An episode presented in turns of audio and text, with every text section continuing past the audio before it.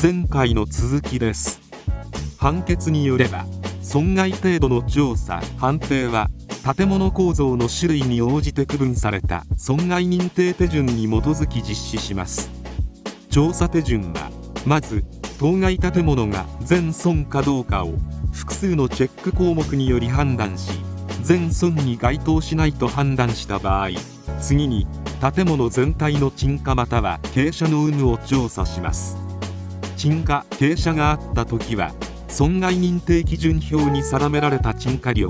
傾斜の程度から損害割合を求めその損害割合が50%以上なら全損と認定します。そうでないケースでは続いて建物の損傷が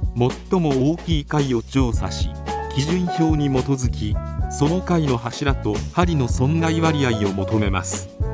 こうして求めた損害割合の合計が20%以上50%未満の場合は半損同3%以上20%未満なら一部損と判定します。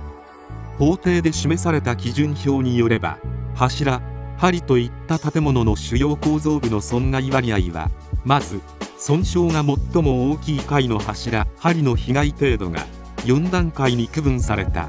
どの被害レベルに該当するかを調べます。レベル1は近寄らないと見えにくい程度のひび割れ 0.2mm 未満。レベル2は肉眼ではっきり見える程度のひび割れ 0.2mm 以上 1mm 未満。レベル3は部分的なコンクリートの潰れまたは鉄筋が見える程度のひび割れ 1mm 以上 5mm 未満。といった具合です。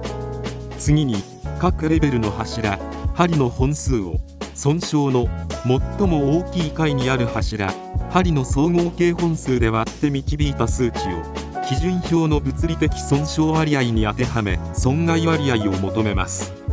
こうして得たそれぞれの損害割合を全て足した総合係数値が最終的な損害割合となります。